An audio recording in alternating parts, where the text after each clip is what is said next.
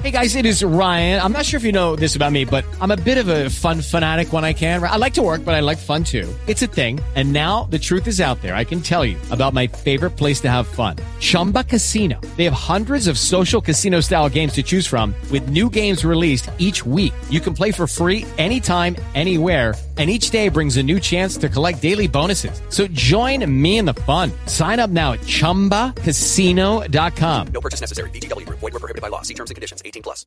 With Lucky Land slots, you can get lucky just about anywhere. Dearly beloved, we are gathered here today to... Has anyone seen the bride and groom? Sorry, sorry, we're here. We were getting lucky in the limo and we lost track of time. No, Lucky Land Casino. With cash prizes that add up quicker than a guest registry in that case, I pronounce you lucky. Play for free at LuckyLandSlots.com. Daily bonuses are waiting. No purchase necessary. Void were prohibited by law. 18 plus. Terms and conditions apply. See website for details. Boombox. Las noticias del mediodía en Mañanas Blue.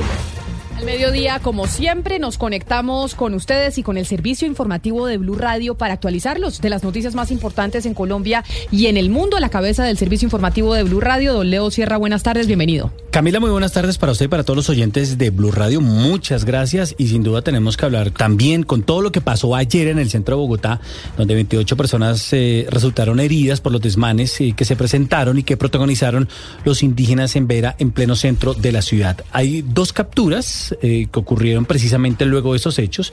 Estaban esta mañana en la URI de Puente Aranda y ya en minutos va a arrancar la audiencia para la legalización de captura de esos dos indígenas que se vieron involucrados en estos desmanes. Ahora la pregunta es si la defensa de los indígenas van a decir que si va a ser la justicia ordinaria o la jurisdicción indígena. Eso es lo que estamos pendientes de lo que va a pasar en los próximos minutos en esa audiencia. Esas imágenes que le dieron la vuelta al mundo y que fueron registradas por medios de comunicación a nivel internacional.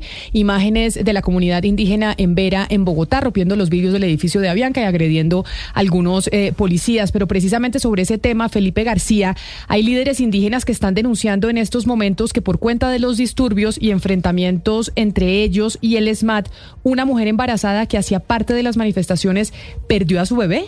Sí, señora. Luzmeri Queroga, líder en, en Vera Chamí, denunció que muy tarde anoche una de sus compañeras en estado de embarazo perdió su bebé luego de los enfrentamientos que sostuvo la comunidad indígena en el centro de Bogotá contra la Fuerza Disponible y el ESMAD. Destaca esta mujer porque fue por los golpes que recibió por parte de la policía su compañera que perdió a su bebé allí en el centro de la capital del país. Las mujeres, hay que decir, Camila, está en este momento allí en La Rioja, que es el centro que habilitó la alcaldía para eh, una estadía provisional de estos indígenas aquí en Bogotá. Escuchemos lo que nos contaba hace un momento la líder indígena. Abortó una, una mujer por este pelea con Lesma, el Lesma lo maltrataron a la, a la mujer de embarazo. Dice también esta mujer que la policía no respetó que en el lugar de las manifestaciones había varias mujeres embarazadas y con niños pequeños cuando llegaron lanzando las primeras bombas aturdidoras y esto fue lo que generó la ira de sus compañeros que terminó, recordemos, en los disturbios violentos de ayer. Desde la Secretaría de Salud nos dicen que ya están haciendo la respectiva individualización de la mujer para atenderla y evaluar, por supuesto, su estado de salud. Y hay que decir, Camila, que los 17 policías heridos, también los gestores de convivencia, por fortuna, todos están fuera de peligro. Ayer, pues, los visitó precisamente el presidente Petro, luego se reunió con los indígenas, pero lo importante es que están fuera de peligro. Los policías van a tener unos días de descanso y luego van a retomar sus labores. El ministro de Justicia, Néstor Osuna, aclaró que este gobierno no va a legalizar la cocaína, pero claro que este es un problema que no se resuelve con cárcel. Mateo Piñeros. Leonardo, pues recientemente por medio de su cuenta de Twitter, el director de la Diana, Luis Carlos Reyes, propuso legalizar y grabar la cocaína, una opinión que generó respuestas tanto a favor como en contra. Hoy la ONU reveló que el país llegó a una cifra récord en la siembra de cultivos ilícitos durante el 2021 con un total de 204 mil hectáreas. Y en la presentación del informe, el ministro de Justicia, Néstor Osuna, aseguró que este gobierno no va a legalizar la cocaína, pero sí va a buscar un tránsito hacia un uso de la hoja de coca. No hay ni un proyecto de ley, ni una política pública, ninguna actuación en ese sentido, sino en los que he mencionado hasta ahora. Entonces, podríamos asumir que la afirmación del colega de la DIAN pues es una puesta en la agenda política de un tema controversial. Por otro lado, explicó que el informe de Naciones Unidas deja claro que la política tradicional para enfrentar el narcotráfico no fue exitosa y ante eso se deben buscar alternativas. Nosotros tuvimos al director de la DIAN esta semana y se puso Sí. bravo cuando le preguntamos sobre ese tema, Mate. Pero él, pero lo trinó, ¿no? Él lo trinó, sí, pero se puso bravo cuando le preguntamos porque seguramente del gobierno nacional le jalaron las orejas y dijeron no se Seguramente sí, el ministro de Justicia alguna conversación tuvo que haber tenido con él, aunque él dice que no quiere entrar en controversias, digamos, con otras personas eh, del gobierno, pero sí aclaró que esta medida pues no se va a contemplar en el gobierno Petro. Y lo que dijo el ministro, ¿no, Camila? La diferencia entre la cocaína y la hoja de coca. Ya la cocaína eh, es obviamente la hoja coca más producida, con mucho más elementos químicos. Sí, la cocaína es el polvo blanco, es el polvo blanco. Que Lo que se vende en Estados Unidos, pues. Y, y aquí hasta polvo de ladrillo, acetona, gasolina, en fin, todo. Pero la hoja coca, coca es diferente. Pues sigamos hablando del gabinete del presidente Gustavo Petro porque la ministra de Trabajo, Gloria Inés Ramírez, se refirió a las mesas de concertación que se instalarán la próxima semana para construir la reforma laboral y dio pistas de las propuestas que llevará el gobierno como una transición para ir erradicando los contratos de prestación de servicios. Santiago Rincón.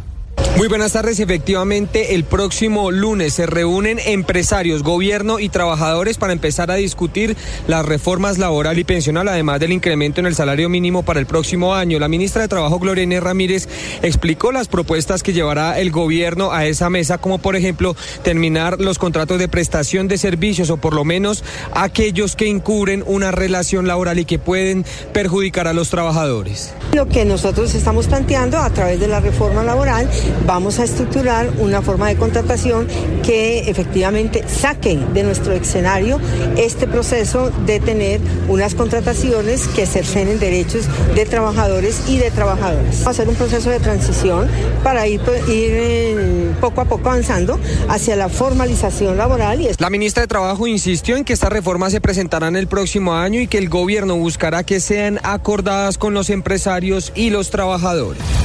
Vámonos eh, para Cali, porque allí no para la violencia. En las últimas horas, un menor de edad fue asesinado en el oriente de la ciudad. El responsable de este crimen, otro menor de edad, un joven de 17 años. Las autoridades investigan este caso. Lina Vera.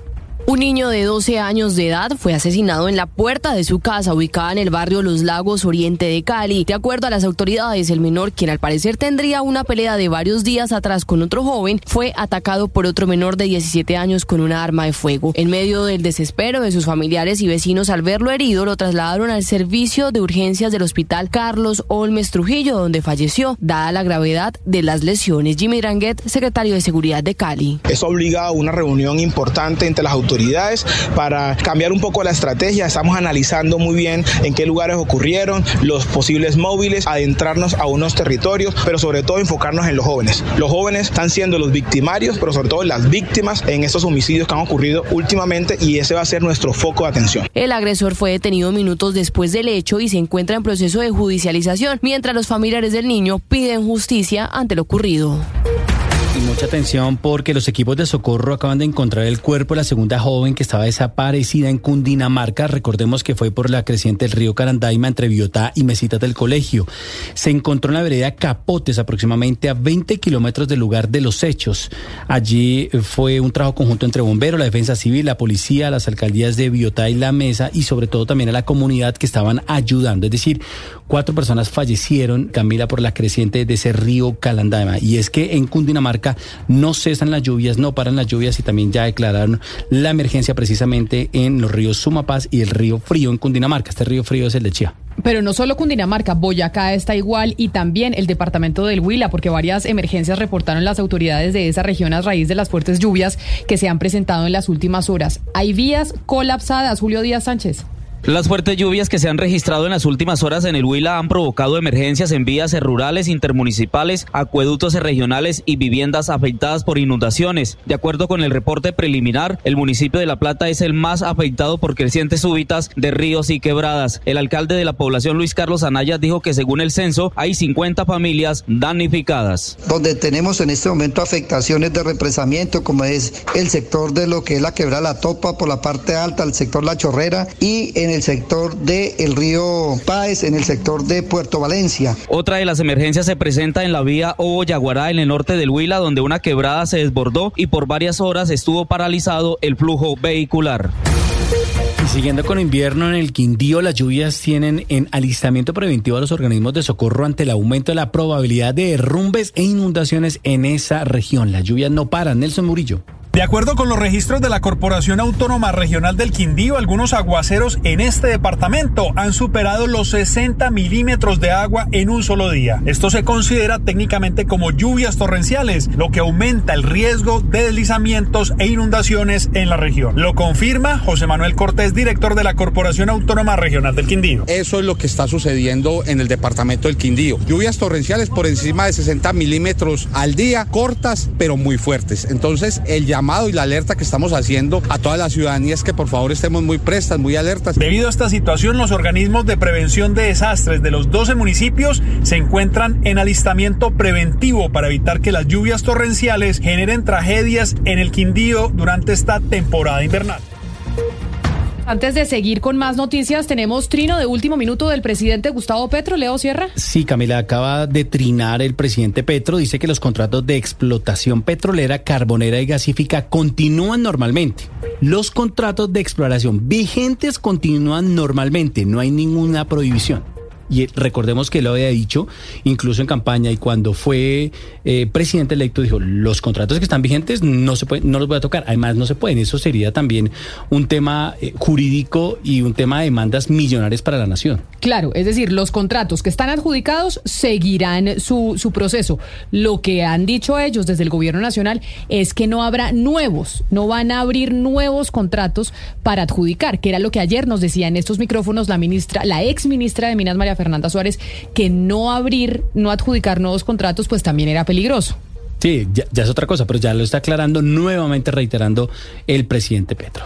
Sigamos con la información. Ahora vámonos para Santander, porque la Caja de Compensación Familiar con Fenalco apelará el fallo de la Contraloría que sancionó a la entidad por 5.400 millones de pesos por incumplir un contrato para la construcción de 138 viviendas para familias damnificadas por el invierno en el sur de Bolívar. Javier Rodríguez.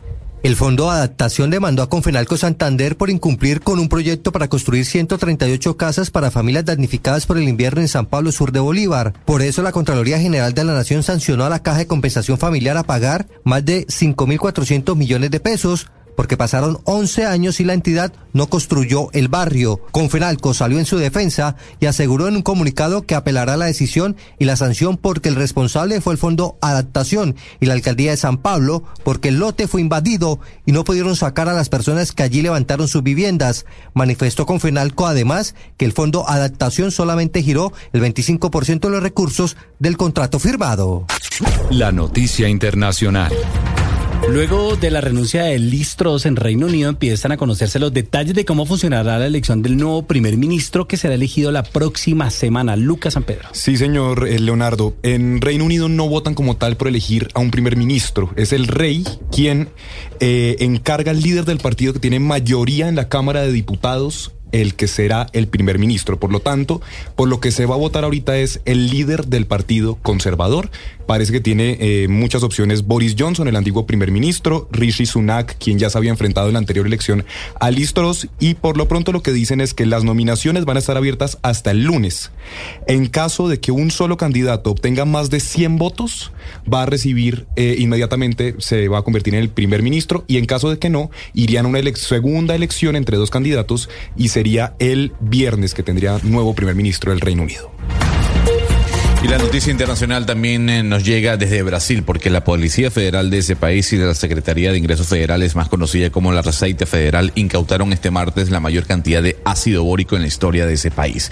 En un operativo realizado en Corumbá, las autoridades allanaron casi 170 toneladas de la sustancia química que estaban distribuidas en seis camiones que ingresaron a Brasil vía Bolivia y este insumo, hay que decir, puede ser utilizado en etapas de procesamiento de cocaína. La noticia deportiva. La noticia deportiva a esta hora llega desde Italia, el ATP 250 de Nápoles, donde el tenista colombiano Daniel Galán ha derrotado por 7-6 y 6-4 a Nuno Borges de Portugal y ha clasificado a los cuartos de final, donde espera rival del partido que se está cumpliendo hasta ahora entre el italiano Lorenzo Musetti, número 24 del mundo, y el serbio Laszlo Jere, 78 del mundo. El partido está en curso, pero Daniel Galán ya clasificado a cuartos se prepara para el duelo de mañana. Las principales tendencias en redes sociales.